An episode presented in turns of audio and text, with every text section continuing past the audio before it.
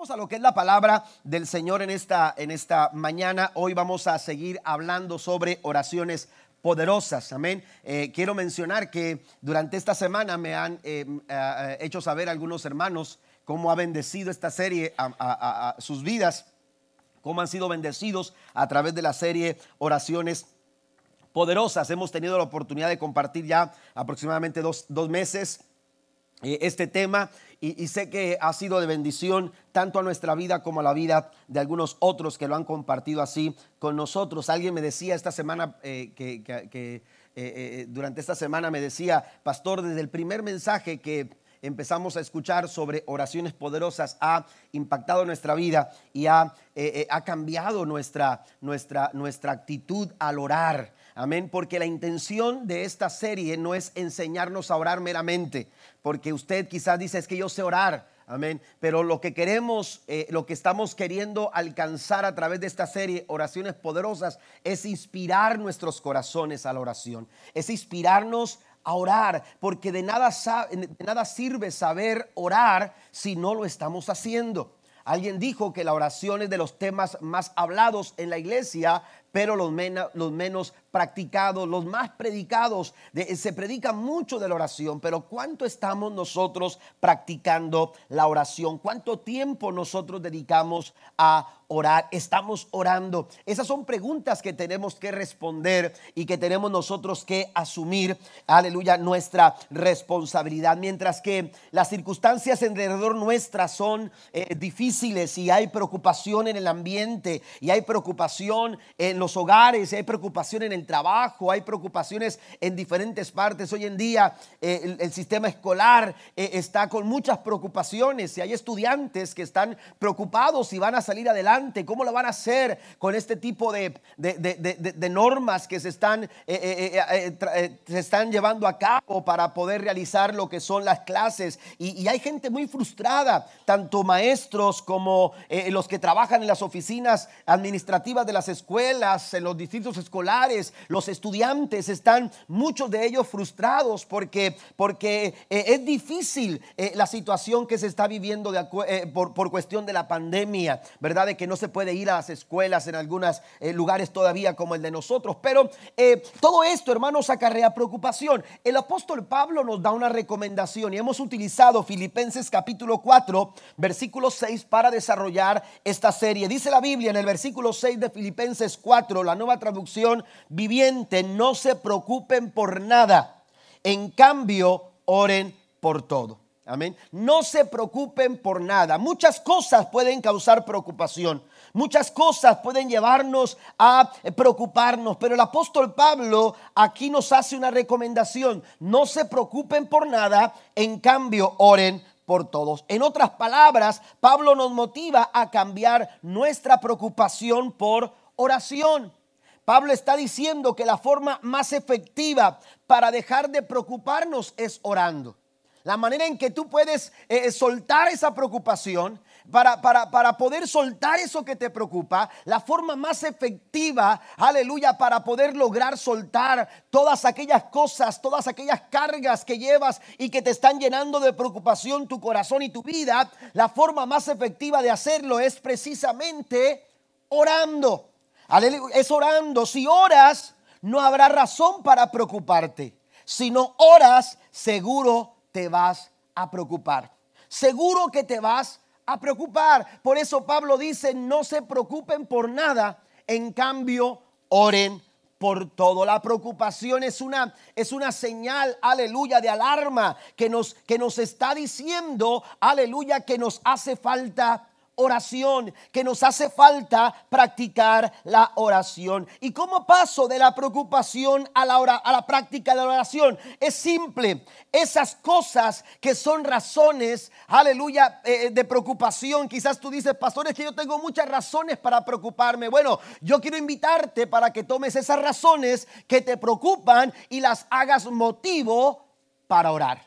Amén. Eso que te preocupa, cámbialo por motivos de oración, por motivos para, aleluya, orar. Esto fue lo que hizo Jacob. Hoy quiero hablarles de Jacob. Hoy quiero hablarles de la oración de Jacob. Jacob, aleluya, lo que hizo cuando, cuando las circunstancias se volvieron complicadas. La Biblia dice que Jacob oró. La Biblia nos enseña en Génesis capítulo 32, recuerde que en la página comunidad cristiana usted puede descargar las notas en su teléfono o también en su dispositivo electrónico. Entonces, dice la escritura en Génesis capítulo 32, versículo número 6 en adelante, después de transmitir el mensaje, los mensajeros regresaron y le informaron a Jacob, nos encontramos con su hermano Esaú y ya viene en camino a su encuentro con un ejército de 400 hombres. Cuando, cuando eh, Jacob se entera de esto, note lo que dice el verso 7. Jacob quedó aterrado, así lo dice la nueva traducción viviente. Jacob quedó aterrado con la noticia. Hay noticias que causan, aleluya, esta, eh, esta, eh, eh, causan esto en nuestras vidas. Hay noticias que nos aterran. Hay noticias, aleluya, que de pronto empiezan a, golpearnos tan fuerte, nos golpean tan fuerte que nos hacen sentir miedo, nos hacen asustar, nos hacen de alguna manera perder el control. Bueno, cuando, cuando Jacob escuchó la noticia de que su hermano Esaú venía a su encuentro y que venía no solo, sino que venía con 400 personas, un ejército de 400 personas, dice la Biblia en el verso 7, que Jacob quedó aterrado con la noticia. Yo no sé qué cosas te aterran ahora mismo. Yo no sé qué cosas están causando temor a tu vida. Yo no sé qué cosas están causando que tú te sientas tan cargado, tan cansado, tan, tan frustrado por, por, por no sé qué situación. Pero mire, la respuesta ante las amenazas, ante la situación tan complicada la que Jacob eh, eh, veía venir, la Biblia dice en el versículo 9, entonces Jacob oró. Esa es la respuesta. Amén. Esa es la respuesta. Jacob oró cuando más la situación era amenazante, cuando más la situación lo, llenaba de terror, la Biblia dice en el versículo 9 que Jacob oró. Pablo dice, no se preocupen por nada, en cambio, oren por todo. Jacob sabía que todo lo que estaba pasando era consecuencia de sus malas, de sus malas decisiones, la consecuencia de sus errores cometidos. Por más que usted quiera evitarlo, cuando usted toma una mala decisión, las decisiones malas traen consecuencias malas. Por eso es importante saber dejarnos guiar por el Espíritu de Dios, dejarnos guiar por los recursos que Dios nos da para tomar decisiones. Amén. Y que esas decisiones sean buenas decisiones, porque decisiones malas traen consecuencias malas, pero decisiones buenas van a traer buenos resultados. Nos van a dar buenos resultados y vamos a disfrutar de cosas buenas cuando nosotros decidimos lo que es correcto. Cuando nos dejamos guiar por el Señor y tomamos decisiones acertadas, eso va a traer como resultado el favor de Dios sobre nuestras vidas. Va a dar como resultado, aleluya, una cosecha buena. Vamos a tener buenos resultados. En este caso, Jacob estaba cosechando lo que había sembrado. Era un hombre acostumbrado a, trabajar, hermanos, eh, eh, de acuerdo eh, a malas acciones. Era un hombre que se dejaba llevar, aleluya, por, por, por su sutileza, por, por su sagacidad. Era un hombre acostumbrado a usar la, astucia en sus negocios, en la forma en que él trataba sus negocios, hermanos, siempre lo hacía con, con astucia y con engaño. De esa manera había, aleluya, eh, eh, persuadido el corazón de su hermano Esaú, aleluya, para que despreciara la primogenitura y de alguna manera se diera el lugar a que Jacob la tomara. Y fue de esa manera en que se acercó con su padre para engañarlo. Aleluya, Jacob estaba acostumbrado a este, a este estilo de vida, pero, pero malas acciones, malas decisiones traen consecuencias malas. Y ahora vemos a Jacob aterrado porque sabe que su más grande temor, porque sabe que su más grande terror viene a su encuentro. Y ese no era otro que su propio hermano Esaú. La Biblia dice que apenas conoce la noticia de que Esaú viene a su encuentro y entonces dice la Biblia que él se aterró. Pero ante tal amenaza, Jacob nos enseña, hermano, la importancia de orar oportunamente. Las oraciones poderosas son aquellas oraciones, hermanos, aleluya, que se, que, se dan oportunamente.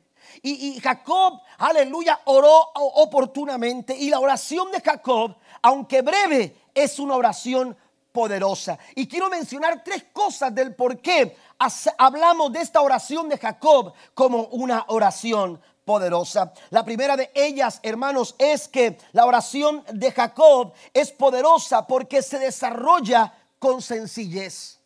Hay sencillez en la oración de Jacob. La oración de Jacob es una oración sencilla. Es una oración, aleluya, que, que se desarrolla con sencillez. Jacob no era el mismo muchacho que había salido de su casa, aleluya, eh, años y años atrás. Había salido huyendo, había salido para salvar su vida, había salido, aleluya, con, con, con poco menos que nada había salido con un poco de provisiones y había salido huyendo de su casa porque su hermano lo buscaba con ira y con enojo. Aleluya por todo lo que, lo que, lo que Jacob había hecho. Jacob se fue con manos vacías. Pero ahora cuando regresa a casa, cuando regresa, regresa, aleluya, a casa de sus padres. La Biblia nos enseña, usted lo puede corroborar con más tiempo, pero la Biblia nos enseña que Jacob era un hombre poderoso. Jacob era un hombre rico. Ahora Jacob era un hombre próspero. Había logrado haber, hacerse de un hombre. Aleluya. Ahora la gente, aleluya, lo miraba como un hombre con autoridad. Jacob llegaba ya no con manos vacías. Ahora llegaba, aleluya, con manos, con manos llenas. Aleluya, pero Jacob supo identificar, aleluya, que cuando se trata de conectar con Dios, cuando se trata de dialogar con Dios, cuando se trata de hacer conexión con Dios, aleluya, nuestros logros, aleluya, nuestras nuestras conquistas, aleluya, no no no tienen mayor representación. Porque la Biblia dice que el corazón contrito y humillado es el corazón que Dios no desprecia. Den un aplauso fuerte al Señor. Dios está buscando gente sencilla, gente humilde, aleluya, y no hablo de un aspecto físico, no estoy hablando del tipo de zapatos que, con, los, eh, con, los, que vives, el, tipo de ropa que vistes, el tipo de comida que, con la que te alimentas, no estoy hablando de, del tamaño de tu casa, ni, ni, ni cuánto tengas en el banco, cuando hablo de sencillez, cuando hablo de humildad, estoy hablando de la actitud del corazón. Aleluya, cuando hablo de sencillez, estoy hablando, amados hermanos, de un corazón que esté libre del orgullo, un corazón, aleluya, que esté, que esté libre de, malas actitudes. Y, y, eso es lo que sucede ahora con Jacob. Jacob ya no era el mismo, sí, ahora era un hombre que tenía poder, era un hombre que tenía riqueza, pero sobre todo era un hombre que entendió en su momento, en el momento oportuno, entendió, aleluya, que su sagacidad, que su astucia y sus engaños, su artimaña para engañar, no servían delante de Dios. ¿Está conmigo? Aleluya, la bendición que tú necesitas no se compra con dinero. La bendición que tú necesitas no se puede robar. La bendición que viene de Dios, aleluya, no la puedes robar, no la puedes comprar, pero la puedes alcanzar si tú tienes un corazón sencillo y humilde delante de la presencia del Dios Todopoderoso. Den un aplauso fuerte a nuestro Dios. Jacob lo entendió oportunamente y la Biblia dice que oró aleluya, en el verso 9 diciendo, oh Dios de mi abuelo Abraham y Dios de mi padre Isaac. Le podrían llamar usurpador, le podrían llamar, aleluya, o señalar su habilidad para el engaño. Se le podía haber llamado ladrón, pero cuando hubo estado delante de Dios en su oración, supo comportarse con sencillez. Al reconocer su incapacidad de superar y enfrentar por sus propias fuerzas las circunstancias que se veían venir. Oraciones poderosas se distinguen por sencillez. Jesús lo dijo de, esta manera en Mateo capítulo 6, versículo 7. La nueva versión internacional dice, y al orar no hablen solo por hablar, como hacen los gentiles, porque ellos se imaginan que serán escuchados por sus muchas palabras. Aleluya, ¿qué es lo que determina la respuesta a nuestras oraciones? ¿Qué es lo que determina una respuesta a tus oraciones? ¿Qué es lo que hace la diferencia entre una, una, una, oración que alcanza la respuesta de Dios y una oración que no lo alcanza? Jesús dice, no se equivoquen. Tengan cuidado, no se equivoquen. Mateo capítulo 6, verso 7 dice, no hablen solo por hablar. No, se, no, no crean como aquellos que se imaginan que serán escuchados por sus muchas palabras. Cuando usted va a otras versiones, la, Reina Valera del 60 dice, y orando no uséis vanas repeticiones. La, la, nueva traducción viviente dice, cuando ores, note la palabra que utiliza, no parlotes de manera interminable. La respuesta de Dios a la oración no está determinada ni por la repetición de, de, eh, de vanas palabras, no se trata de repetir una y otra y otra y otra y otra vez. Aleluya, lo que no tiene sentido, porque recuerde que Jesús apunta a estas vanas repeticiones como vacías, como inútiles y sin sentido. Cuando Cristo dice vanas repeticiones, se está refiriendo a algo que está vacío. Se está refiriendo a algo que no tiene sentido. Se está refiriendo a algo que por más que se pronuncie es inútil. Amén. Por eso dice Cristo, aleluya, no oren de esa manera. La oración poderosa tiene como distinción la sencillez del corazón. Se desarrolla en sencillez. No es la elocuencia, no es, aleluya, el hablar por hablar, no es llenar un tiempo, aleluya, con suficientes palabras como para saturarlo. La respuesta no está determinada ni por la repetición. Aleluya. Por lo tanto, Jesús nos está advirtiendo que la repetición de frases como estas en nuestras oraciones no ayudarán a que sean escuchadas por Dios. Pero tampoco está determinada, aleluya, por hablar sin parar. La palabra parlotear significa hablar sin sustancia, sin trascender. Amén. Cuando uno parlotea, uno está diciendo algo que, que, la verdad no vale la pena, no es importante, no tiene sustancia, no trasciende lo que se está hablando. Y a veces tenemos conversaciones, hermanos, donde solamente estamos parloteando. Amén. Donde solamente estamos parloteando, no hay sustancia, no hay, aleluya, trascendencia en lo que se está diciendo. Cristo dice, no oren de esa manera, porque si oran de esa manera, sus oraciones no tienen sustancia, sus oraciones no trascienden, aleluya, no trascienden. El profeta Isaías declara en Isaías 29, versículo 13, dice, aleluya, e Isaías lo siguiente, pues dice el Señor, pues, porque este pueblo se acerca a mí con su boca y con sus labios me honra, pero su corazón está lejos de mí. Tenemos que cuidar, hermanos, aleluya. Tenemos que cuidar nuestro corazón. Las oraciones, nuestras oraciones revelan la condición de nuestro corazón, el estado de nuestro corazón delante de Dios. Podemos engañar a las personas. Podemos hacer pasar, aleluya, ante los ojos de las personas, aleluya. Eh, eh, podemos engañarlos a ellos. Jacob se dio cuenta, aleluya, al orar, que podía engañar a cualquier persona, pero no podía engañar a Dios.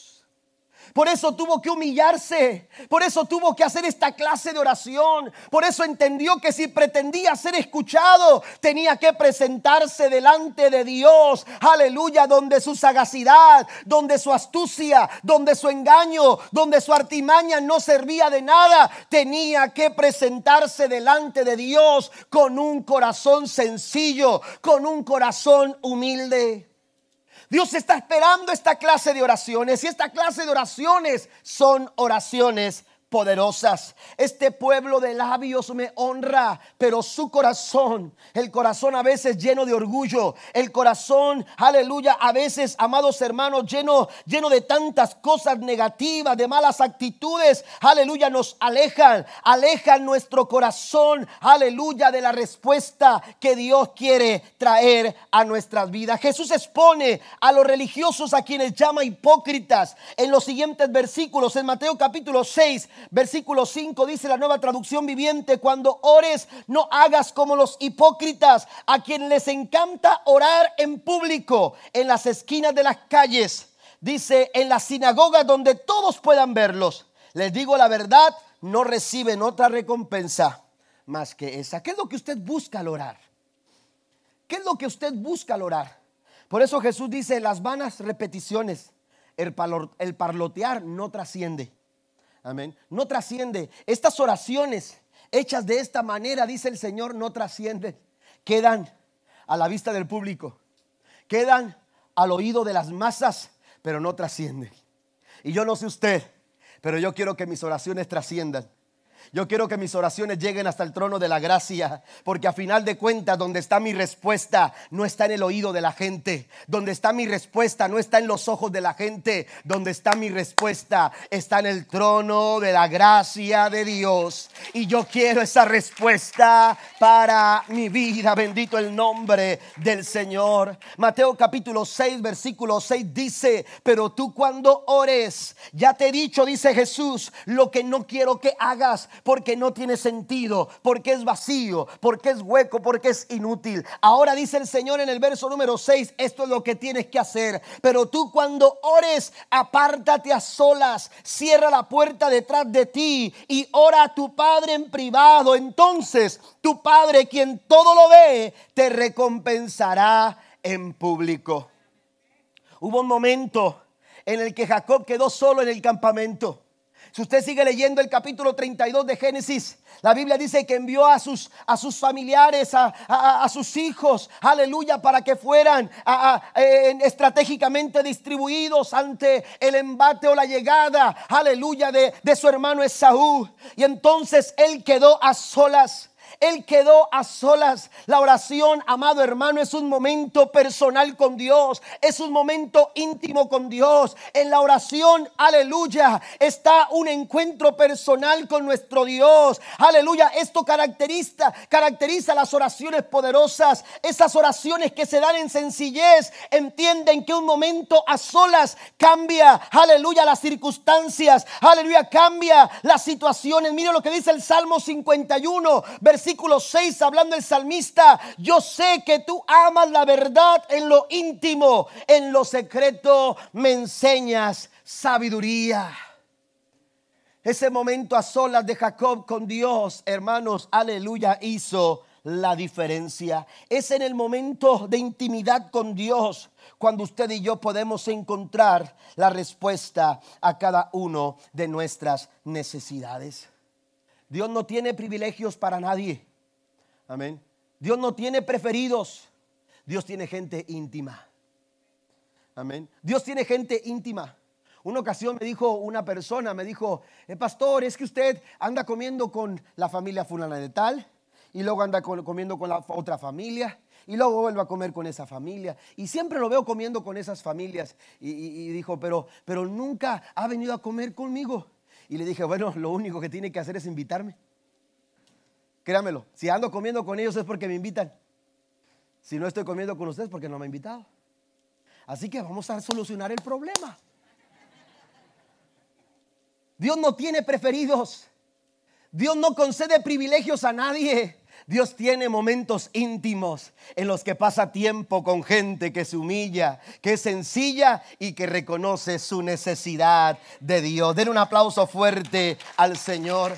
Hebreos 4:16 dice, así que acerquémonos con toda confianza. Usted y yo cuando cuando queremos ir a Dios lo podemos hacer con toda confianza al trono de la gracia de nuestro Dios. Allí recibiremos su misericordia y encontraremos la gracia que nos ayudará cuando más lo necesitamos. Número dos, aleluya, también esta oración de Jacob es una oración poderosa porque además de que se desarrolla en sencillez, es una oración que es capaz de reconocer la gracia de Dios.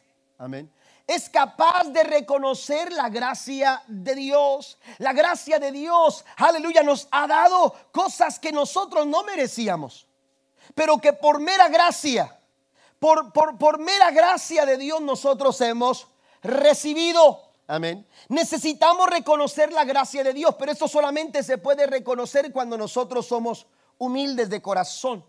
Jacob tuvo que reconocer la gracia de Dios en su vida. Y en su oración, Jacob dice lo siguiente, no soy digno de todo el amor inagotable y de la fidelidad que has mostrado a mí tu siervo. Fíjese lo que hace Jacob. La Biblia dice que estaba aterrado cuando supo que Saúl venía a su encuentro. Pero entonces él comienza a orar con sencillez. Pero en esa oración dice el verso 10, que él reconoció la gracia de Dios sobre su vida, muy a pesar, aleluya, de todo lo que él había hecho. Amén. De la fidelidad que Dios había mostrado y el amor inagotable, como dice la nueva traducción viviente, que Dios había manifestado a su vida. Yo no sé cuántos aquí reconocen que es por gracia de Dios que estamos.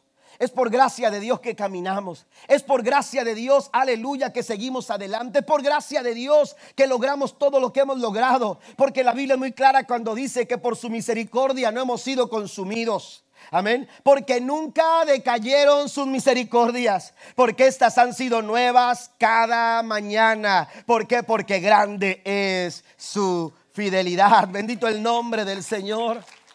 Es por su misericordia es por su gracia. Esto es lo que estaba reconociendo Jacob en esa, en esa oración. Él estaba reconociendo que a pesar de que había salido mal de su casa, que a pesar de que se había conducido mal, aleluya, la gran, la, la gran parte de su vida, aleluya, había hecho las cosas malas, el inagotable amor de Dios siempre había estado ahí.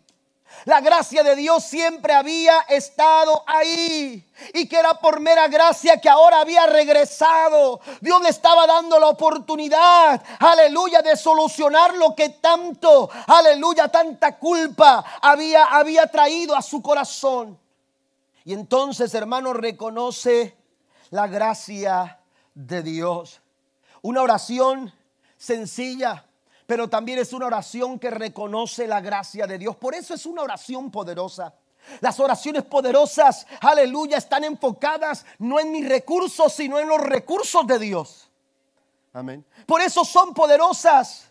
Aleluya, no es en lo que yo soy capaz de decir, no es en lo que yo soy capaz de hacer, no es en lo que yo soy capaz, aleluya, de ofrecer, aleluya, una oración poderosa. No está, aleluya, contemplando o enfocada en los recursos y alcances que yo tenga. Una oración poderosa es aquella que enfoca nuestra mirada en los recursos eternos, en los recursos todopoderosos, en los recursos inagotables aleluya, de nuestro gran Dios al cual servimos. Por eso es una oración poderosa. A veces nos preocupamos porque estamos tan enfocados precisamente en lo que podemos hacer, en lo que podemos alcanzar por nosotros mismos. Por eso nos limitamos. Por eso estamos viviendo, aleluya, con tantas limitaciones. Por eso estamos viviendo con queja a veces y con lamento. Por eso estamos viviendo con resentimiento. Por eso acarreamos mucha preocupación. ¿Por qué? ¿Por qué? Porque estamos nosotros enfocados en nuestros recursos. Es que no lo tengo. Es que si lo tuviera. Es que por qué no lo tengo. Es que por qué aquello. Y empezamos a ver tantas situaciones, hermanos, en nuestras vidas que nos impiden a nosotros eh, salir adelante ¿Por qué? Porque estamos limitándonos, porque estamos preocupados. Jacob había conseguido muchas cosas. Era un hombre rico, tenía muchos siervos, tenía mucha familia. Era, un hombre que venía, que, que llenaba con toda la gente que le acompañaba. Oiga, llenaban dos campamentos. Yo no sé cuántas personas exactamente, pero bien pudo haberle hecho frente a Esaú. Bien pudo haber intentado pelear contra Esaú. Es más, la Biblia dice que antes de que Esaú llegara, aleluya, ya Jacob le había enviado mensajeros con todo tipo de regalos. Era un hombre pudiente. Amén. Era un hombre que tenía un poder adquisitivo como para comprar el favor de Saúl. Pero llegó un momento, hermanos, en que delante de Dios, al comenzar a orar, se dio cuenta que sus recursos no eran capaces de darle lo que necesitaba. Aleluya. Y a veces por eso Dios hace de lado lo que tenemos. Y, a veces Dios nos quita aquellas cosas que no nos permiten ver lo que Él quiere hacer con nosotros. Aleluya, Dios quiere liberarnos de la preocupación, pero estamos tan enfocados en nuestros recursos y, y, eso lo que hace es sumar a nuestra preocupación, ansiedad, estrés, depresión y un golpe terrible emocionalmente. Pero cuando tú empiezas a enfocarte en los recursos de Dios, en la fuente inagotable del amor de Dios que nunca falla y que nunca se agota. El fiel amor de Dios, dice Lamentaciones capítulo 3, verso 22 en adelante, la nueva traducción, de, eh, la nueva traducción viviente lo dice de esta manera, el fiel amor de Dios nunca falla. ¿Alguien lo cree esta mañana? ¿Alguien celebra el amor y la bondad de Dios sobre su vida? La gracia de Dios sobre su vida, porque es por su gracia que estamos aquí es por su gracia que, hemos seguido adelante, amados hermanos, a pesar de las vicisitudes y de las adversidades de la vida. El Salmo 31, la traducción lenguaje actual dice, que inmensa es la bondad que reservas a quien te venera, le ofreces a quienes en ti confían y todo el mundo es testigo. Aleluya. Jacob sabía que era por la misericordia, la gracia y la bondad de Dios. Aleluya, que había logrado todo lo que tenía, muy a pesar de sus malas, de sus malas eh, acciones. Y es que la gracia de Dios nos da aquello que no merecemos. Pero escuche, Dios, aleluya, lo había bendecido tanto. Pero aún así, Jacob entendió, hermanos, que no eran los recursos que tenía, sino eran los recursos de Dios. Romanos capítulo 9, verso 16, avanzo, dice la escritura, no es del que quiere ni del que puede. Amén. No es del que quiere ni del que puede. Si tú estás eh, eh, eh, esperando tener, si tú estás esperando poder, créemelo, no lo vas a lograr. No lo vas a lograr por más que te afanes por más que lo intentes, no lo vas a lograr. Dice la nueva versión internacional, por lo tanto la elección no depende del deseo ni, del esfuerzo humano, sino de la misericordia de Dios. No es del que puede ni del que quiere, sino del que Dios tiene misericordia. Es del que Dios tiene misericordia. Y, Jacob tuvo que entenderlo. Tuvo que entenderlo. Mire lo que dice Génesis capítulo 28, versículo 20 al 22. Ese es el momento cuando, cuando Jacob eh, eh, eh, dice un compromiso después de haber visto aquella visión donde miraba Dios sentado allá en lo alto y una escalera descendía del cielo hasta la tierra y ángeles subían y bajaban.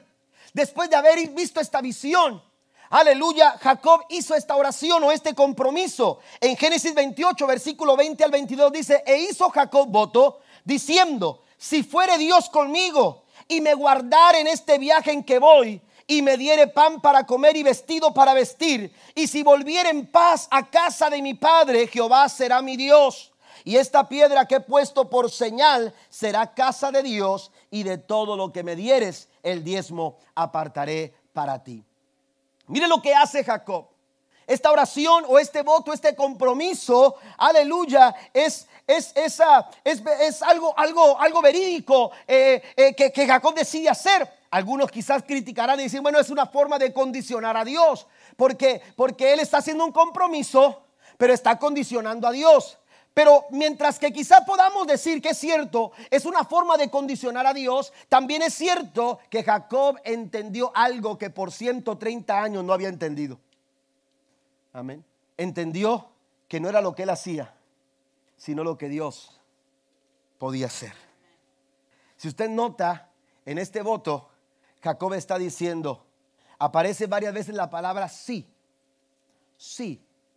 Es una forma de condicionar, es cierto, pero también es una forma de expresar, hermanos, aleluya, que no se trata de lo que yo haga, se trata de lo que tú, de lo que tú haces, de lo que Dios hace en esa situación que está golpeando tu vida, que está aterrando tu vida. Hermano, deja que Dios haga lo que Él sabe hacer. Deja que Dios se mueva como Él sabe moverse. Deja que Dios actúe como Dios lo puede hacer. Dice Jacob, aleluya, en conjunto con su compromiso hacia Dios. Dice sí, aleluya. En, otras palabras está diciendo, si Dios le protege en su viaje, si Dios le provee comida, si Dios le provee vestido, si Dios le permite regresar al hogar sano y salvo. Dice Jacob, entonces haría de Jehová su Dios. Él está diciendo, aleluya, dependo de ti, dependo no de las circunstancias.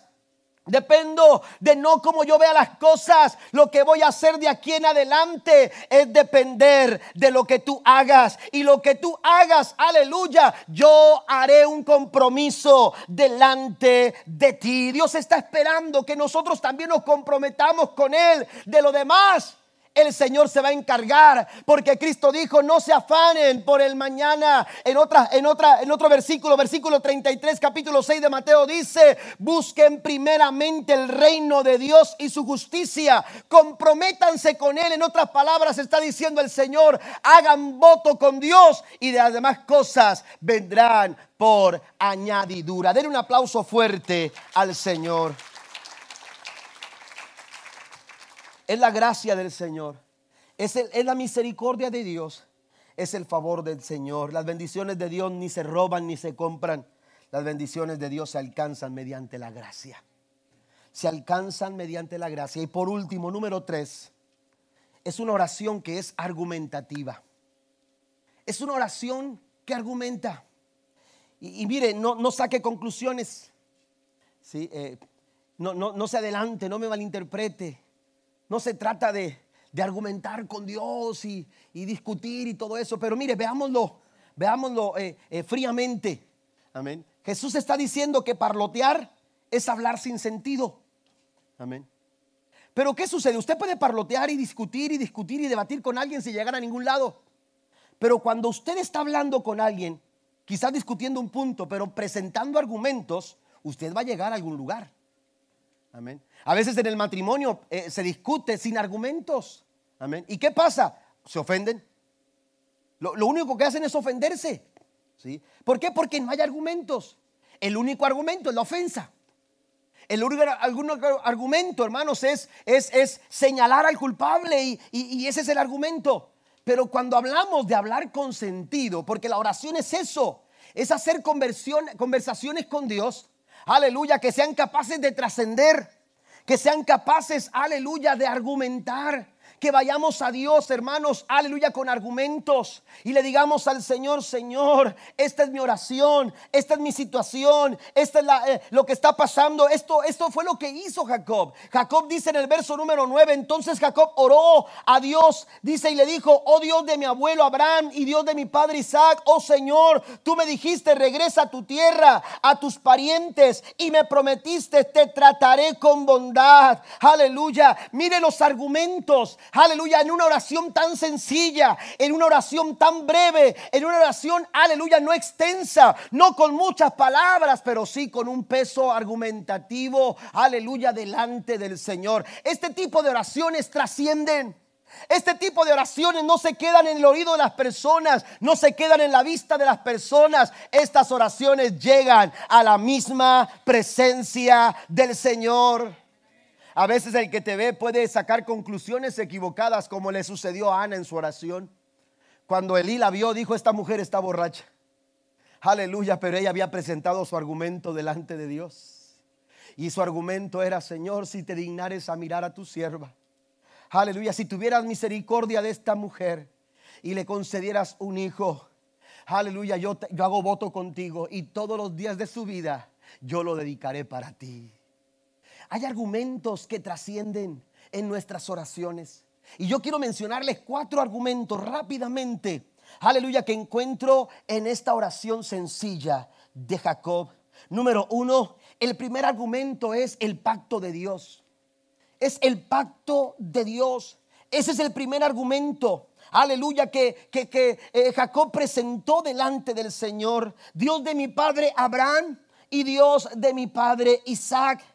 Aleluya, Dios había entrado en una relación de pacto con Abraham y le había hecho solemnes promesas a él y a su descendencia. Así que Isaac y Jacob, aleluya, tenían la cobertura de un pacto que Dios había hecho con Abraham. Aleluya, desde el principio. Y también había hecho con Isaac, el padre de Jacob. Y usted puede leer cómo Dios también pactó no solamente con Abraham, no solamente con Isaac, sino que también Dios hizo pacto con, aleluya, Jacob. Estos hombres pactaron con Dios y cuando, cuando Jacob se encuentra envuelto en una situación tan complicada, Jacob lo que hace es considerar el pacto que Dios había hecho con sus antepasados y con su descendencia. Yo quiero que sepas algo en esta mañana, Dios nunca falta a un compromiso. Dios nunca falta a sus pactos. Oh, aleluya, cuando Dios hace un pacto, Dios respeta ese pacto. Mismo Jacob dijo, Señor, no soy digno de tu misericordia con la que me has tratado, pero tampoco soy digno de tu fidelidad. La Biblia dice que aun cuando nosotros somos infieles, Él permanece siempre fiel. Porque Dios nunca falta a ninguno de sus pactos. Dios es un Dios que hace pactos con el ser humano. Dios pactó, aleluya, con David. Dios pactó, aleluya, con diferentes personajes, pero también Dios establece un nuevo pacto a través de Jesucristo. Y nosotros tenemos la cobertura en el pacto que Dios hace a través de Cristo en la cruz del Calvario. Mire lo que dice Hebreos en el capítulo 8, versículo 6, la nueva traducción viviente dice, pero ahora Jesús nuestro sumo sacerdote, se le ha dado un ministerio que es muy superior al sacerdocio antiguo, porque Él es mediador a nuestro favor de un mejor pacto. Oiga, si el pacto que Dios hizo con Abraham, con Isaac y con Jacob era bueno y Dios lo respetó, aleluya, ¿qué, ¿qué le hace pensar que Dios va a faltar al mejor pacto de toda la historia? Al mejor pacto que se ha realizado y es el pacto que se hizo a través del sacrificio que Cristo hizo en la cruz del Calvario por su iglesia. ¿Alguien alaba al Señor esta mañana? a un mejor pacto, dice la escritura, un mejor pacto con Dios basado en promesas mejores.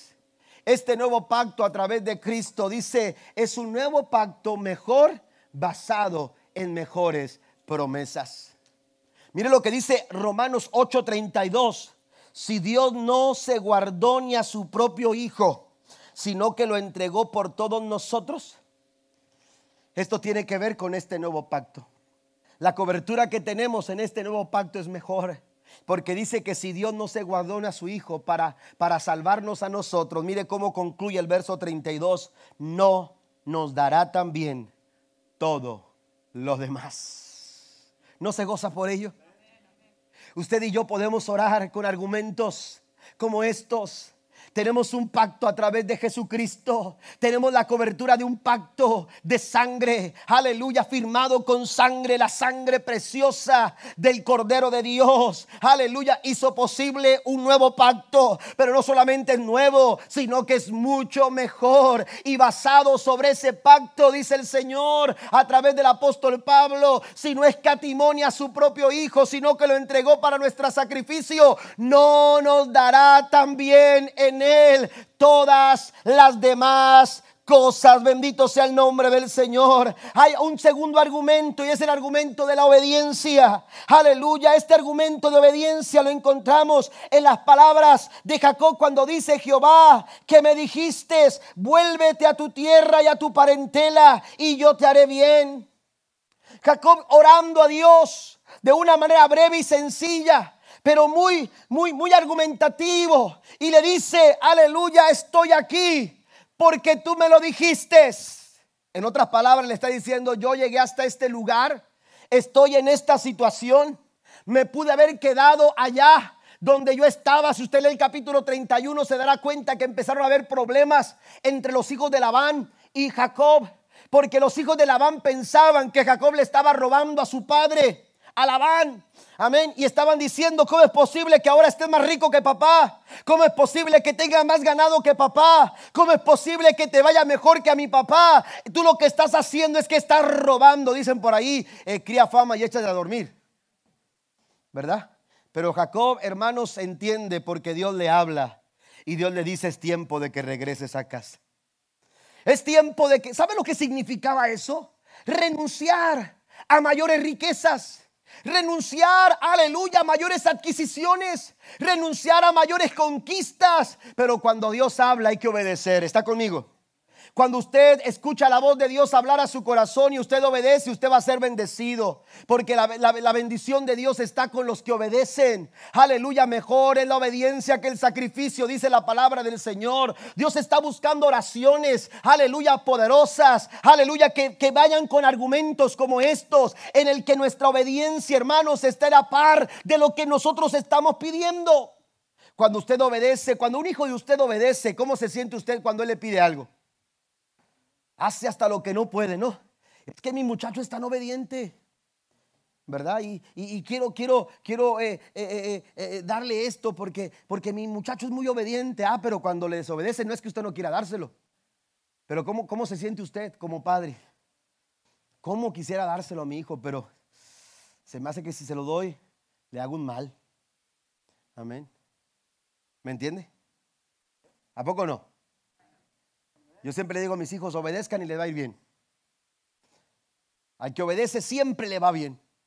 Y Jacob obedeció Dios le dijo, sal de, este lugar y ve a casa de tu padre. Y la Biblia dice que, que Jacob fue a donde Dios le había indicado. Y es que en la obediencia, amados hermanos, está la bendición del Señor. Si usted y yo estamos caminando en la senda del deber, si estamos donde el Señor nos ha ordenado que estemos, podremos estar seguros de que Dios estará a nuestro lado y a nuestro favor. Jacob estuvo seguro de que Dios le había hablado y decidió obedecer había tomado muy malas decisiones en otras ocasiones, pero ahora, ahora había tomado la mejor decisión y esa decisión era obedecer a Dios.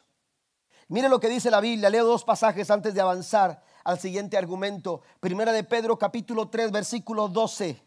Los ojos del Señor están sobre los que hacen lo bueno y sus oídos están abiertos a sus oraciones.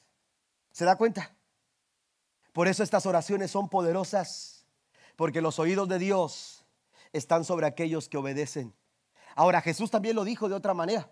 Jesús dijo en San Juan capítulo 15, versículo 7, dice la nueva traducción viviente, si ustedes permanecen en mí y mis palabras permanecen en ustedes, pueden pedir lo que quieran y se les, se les será concedido. Amén. La obediencia es de suma importancia. Número tres, estoy avanzando, promesa de Dios. El siguiente argumento es la promesa de Dios. Este es el tercer argumento que Jacob usa. Fue el argumento de una promesa. Quiero decirle que Dios nunca va a faltar a una promesa. Él cumple todas y cada una de sus promesas. En el versículo 9, Jacob en su oración señala, y me prometiste, te trataré con bondad. Y se aferró tanto a esta promesa que en el versículo 12 la vuelve a repetir de la misma manera, pero tú me prometiste, ciertamente te trataré con bondad. En la primera ocasión él estaba expresando su situación, amén, eh, eh, eh, pronta, aleluya, su, su, sentir, mejor dicho, ante la situación que pronta que se veía venir. Pero en la segunda oportunidad, cuando él expresa en el verso 12, es posterior a señalar, hermanos, aleluya, la situación en la que se encontraba. Y entonces dice, mira, ahora estoy de esta manera, ahora me encuentro en esta situación, pero recuerda que tú me prometiste. Es decir, no se desenfoca. Se, se, aferra a una promesa muy a pesar de las circunstancias, muy a pesar de la problemática. Mire, la situación puede cambiar en cualquier momento, pero la promesa de Dios permanece para siempre. Las promesas de Dios cambian de acuerdo a tu situación. Las promesas de Dios no cambian de acuerdo a tu problema. Las promesas de Dios son fieles y son verdaderas. ¿Alguien dice amén a esto? Yo te haré bien, dice otra versión. Esa es la promesa a la que Jacob se aferró cuando Dios da una promesa. Tenga por seguro que Él mismo se encargará de que esa promesa se cumpla. Dios se va a encargar, Él personalmente se va a encargar de que esa promesa que Él ha dado se cumpla. Dios le habló a Natán, el profeta Natán, y le dijo, esto va a suceder con David. David me quiere edificar casa, pero tú tienes que ir a mi siervo y decirle, tú no vas a edificar casa. Será tu descendencia, será tu hijo el que se encargue de levantarme una casa, una, un tabernáculo para, para que se reúnan donde yo pueda habitar. Y esto le pudo mucho a David, ¿cierto?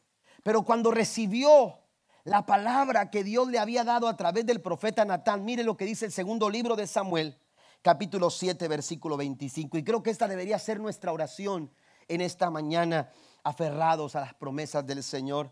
La Biblia dice, ahora pues, el verso 25 del segundo libro de Samuel capítulo 7, Jehová Dios confirma para siempre la palabra que has hablado sobre tu siervo y sobre su casa, y haz conforme a lo que has dicho.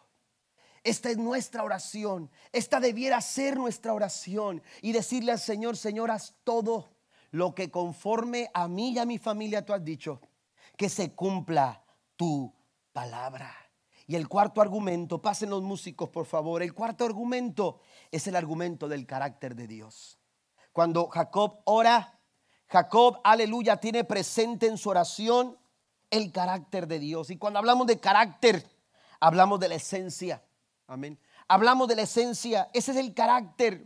Eso es lo que, lo, que, lo que realmente es la persona. Y Dios, amados hermanos, aleluya, tiene tiene su propia personalidad, su propio carácter. Jacob lo contempla en su oración cuando, cuando dice, aleluya, me has prometido tratarme con bondad.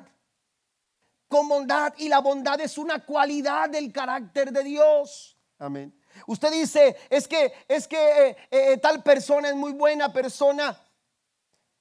Pero apenas sucede algo que que, no es como usted esperaba y entonces dice, bueno, no es tan buena como pensaba, pero, pero es un 90% buena.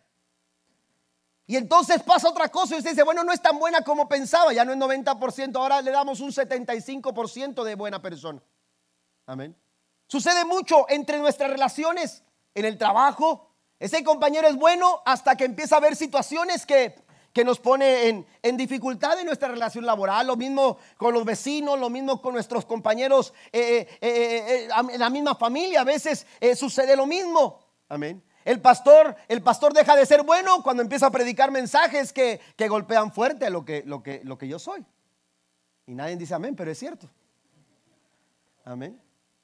Pero la verdad es que nosotros nosotros tenemos, tenemos, aleluya, un cambio eh, eh, en cuanto a nuestra personalidad terrible, porque somos seres humanos faltosos, pero Dios no.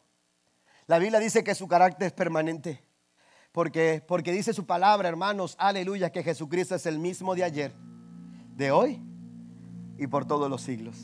¿Qué quiero decir con esto? Que Jesús, que Dios nunca cambia. Él es el mismo, como ha sido desde el principio como ha sido en el transcurrir de los tiempos, como ha sido hoy, seguirá siendo mañana.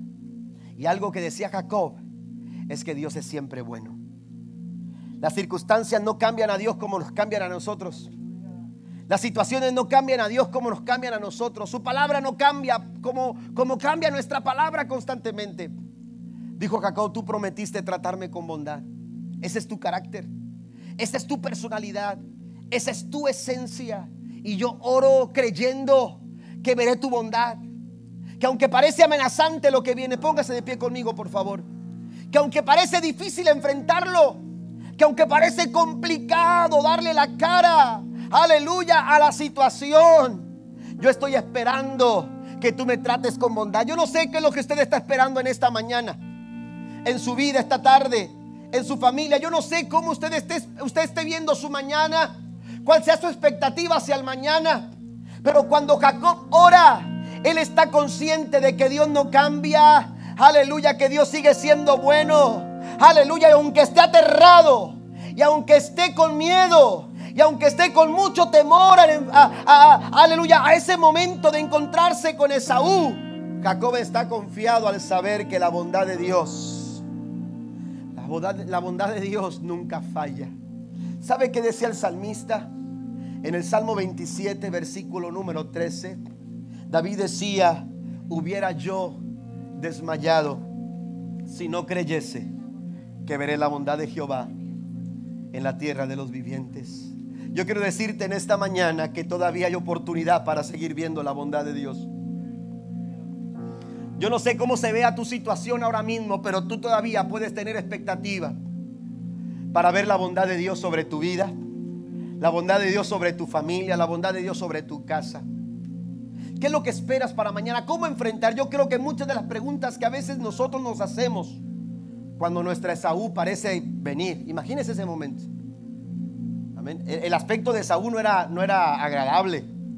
Era de aquellas personas, hermanos, que tenía pocos amigos. Amén. ¿Verdad? Que usted dice, ¿y cómo le digo? ¿Y cómo le hablo? ¿Y cómo me acerco? Por alguna razón Jacob dijo, viene mi hermano Esaú, estoy aterrado, tengo miedo.